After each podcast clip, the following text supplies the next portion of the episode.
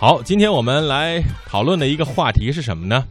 说大众的车啊，迈腾的油耗为什么跟老普桑差不多呢？嗯，说到普桑，雅文也应该有这个印象哈，这个太有印象了。对板儿桑啊，那我们就叫它板儿桑啊。对，那个年代普桑盛行的时候，其实可选择的车的余力实在是太少了。嗯大概那时候可能就是富康啊，富康啊和微面桑塔纳啊，黄包车是吧？对，黄黄色的微面黄色的面包车啊，大概就这几种吧。，对，其他的真的就没有了。嗯再好一点的，可能就是那个老款的皇冠嗯，啊，红旗呃，啊，红旗红旗那个时候还没有没有盛行，奥迪一百，奥迪一百，然后之后又变成了一个红旗，也就那些车，而且刚才我说的后两种皇冠和这个奥迪还有红旗，嗯那都是那都是太高端的车了啊哈，只能是仰视的那种啊是。政府机关用的啊。现在呢，可能已经都平民化了哈。嗯，呃，而普桑这辆车真的是多拉快跑，而且特别皮实啊！我记得，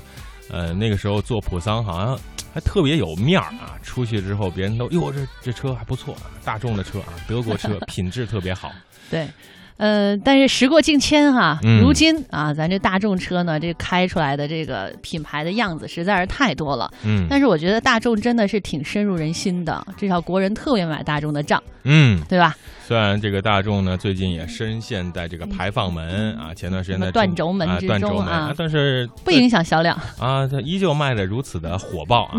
这个情节，几十年、二十多年、三十多年的情节，呃，这可不是一下子说改变就能改变的呀。对啊。嗯，好，那么今天我们讨论迈腾啊，这卖的也很火的一款车，为什么油耗跟老普桑差不多呢？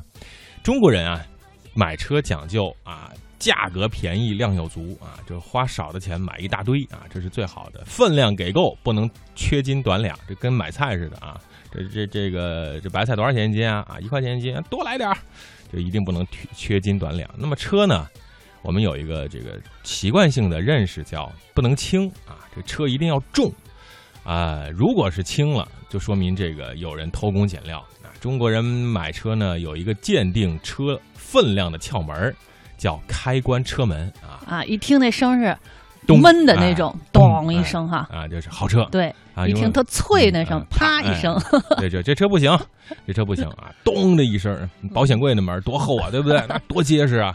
这个小铁皮啊，叭不行。那么车子厚道不厚道，可以先看车门厚道不厚道啊。正所谓叫知微啊，见微知著啊。新的帕萨特问世之后呢，有的买家对对帕萨特啊关门的感觉非常不满啊，开起来太轻松，特别轻飘飘啊，有减配的感觉。于是有人问了：开关起来轻一点有什么不好呢？这被问的人呢，就一时就就停住了，不知道该怎么回答。确实也没什么不好啊，这个车门又不是用来练习臂力的这个哑铃、杠铃啊，轻一点更方便啊。那么只是我们习惯了关门用力的这个买家呀，就找不到那种感觉，特别的怅然若失。我特别不习惯，就是出租车啊，就是乘客下车的时候，砰的一下就把这门关得特别重。然后呢，比如你坐一专车啊，呃，打了一辆比较好的车，比如说奔驰啊、奥迪之类的，然后你要是特别重的关门，那个专车司机就特不高兴，嗯，然后就心疼啊。啊，可能会嘟囔一句：“这不是出租车，你那么大劲儿干嘛呀？”就就这种感觉已经形成了这个手感，对不对？嗯，我们都喜欢，有国人喜欢找找那种呃着实的那种感觉哈。哎嗯，呃，只不过呢，这个车门啊，如果得来觉得浅的话，哈，没有数据表明，比如说像新帕萨特的车门更单薄，只是车门上的三段限位式铰链被普通的铰链替代，关门的手感就发生了变化。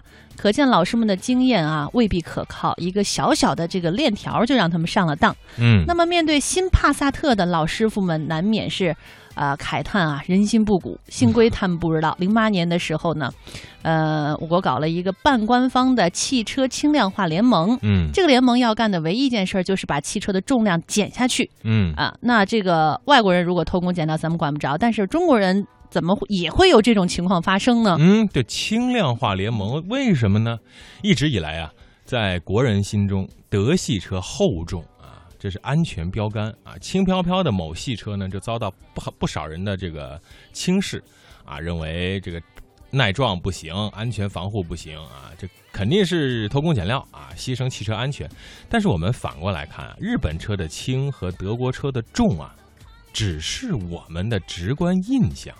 这个德系车看上去很厚实，开起来沉稳；日系车呢，看上去很轻，开起来灵活，就得出了一些车重的结论。其实这完全是错觉。同级的日系车未必比德系车分量轻。至于为什么要有这种错觉呢？因为发动机、变速箱和悬挂的调教同而已。嗯。如果对一个中国车主说他的车轻啊，那么言下之意可能就是说这个车用料不实在；而对一个汽车设计师说他的车轻，哎，那就无疑是一个很大的褒奖了。一辆汽车动不动就一吨多，但是要想减下区区几公斤也不是容易的事情。几十公斤的瘦身计划对于一个汽车公司来说就是一个了不得的任务了。嗯，就是在这样的一个情况下，我国的汽车轻量化联盟干的活儿呢并不新鲜。德国、日本、美国一直在做，现在做的也不错。当然，这不是某些人想象的所谓偷工减料的竞赛，而是精工精料的竞呃竞赛。车身结构和零部件都要动脑筋，为了减掉几公斤，什么太空技术、什么航天技术都用上。比如我们听过最多的，布加迪的车用的是全碳纤维啊，这个技术就会让车辆减轻不少。而且最新上市的宝马七系也减轻了大概六七十公斤，都是这些材料的运用。嗯，呃，其实现在很多很多方面的东西都是在追求一种新啊，一种轻这种感觉。其实材料会很贵，就像女孩子们。这个拼命的节食是为了瘦身，而其实瘦身不是一件 容易的事情。嗯，那汽车瘦身呢，则是为了节食。嗯，呃，确实瘦的女孩子们呢讨人喜欢，省油的汽车呢帮人省钱。各厂商是绞尽脑汁啊，来这个研究。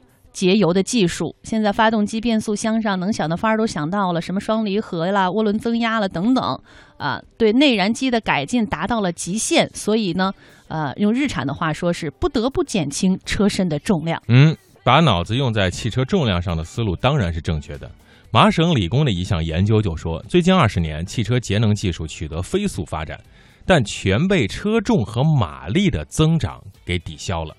如果汽车重量和马力维持在一九八零年的水平，到二零零六年，我们节油提升百分之六十，但是呢，实际只提升了百分之十五。换一句话说，单就省油这一项，和二十年前真的是差不多，算是白忙活了。嗯，再举一个简单的例子，你看那些马拉松选手啊，埃塞俄比亚的那些选手跑马拉松啊，两个小时十分钟的。啊，两个小时半个两个半小时的那些，绝对不可能是特别高壮胖的选手，绝对是干瘦啊！这因为这个是相对的嘛，你只有越轻，你才跑得越快。而我们要求呢，这个车一定要重，而且一定要跑得非常猛，特别给力，又要求省油，你这是。又要马儿跑，又不给马吃草啊，有点矛盾哈啊。嗯，我们再来看这个桑塔纳，刚才我们说到了哈，这个大众车，呃，论辈分应该是第二代，八零年代出品的哈。嗯，现在它的这个后代啊都出来了哈，孙辈儿们，孙子的孙子的儿子，中间隔了三十年。新迈腾以一身高科技装备而自视甚高，以节油著称，更是成为了新招牌。呃，但是按照官方公布的油耗数字呢，桑塔纳和新迈腾百公里的油耗相当，都是八点几个。对啊，我们不能简单说大众这几年呢在节能方面是在吃干饭啊。虽然在北美地区在柴油发动机方面，它在节能减排上出现了一些作弊的情况，但是这些努努力我们也应该看到。呃，正是不幸被麻省理工的专家言中了，在燃油经济性方面的努力几乎全被汽车增长的重量抵消了。桑塔纳重量是一点一吨，而新迈腾一点五吨，相差三百六十斤，啊，这是五个成年男人的重量啊！的如果是九十公斤一个的话，真是四五个。那么新迈腾多拉着五个人跑，能有这样的油耗，真心不错了。汽车上随着加了很多的装备，动力性啊、舒适性啊、安全性啊都在提升，但是重量没有控制住，于是油耗水平在最近二三十年基本是原地踏步了。呃，相比较而言吧，大家都在做轻量化的车身，比如说固定发动机的这个固定件啊，用铝合金的，发动机本身啊，原来是这个钢啊、铁啊、铸铁啊，现在也要想用铝合金的，目的就是为了减轻这个重量嘛，让车啊整体的装备越来越低。你想想，你想想，如果一个两吨的车，它能不耗油吗？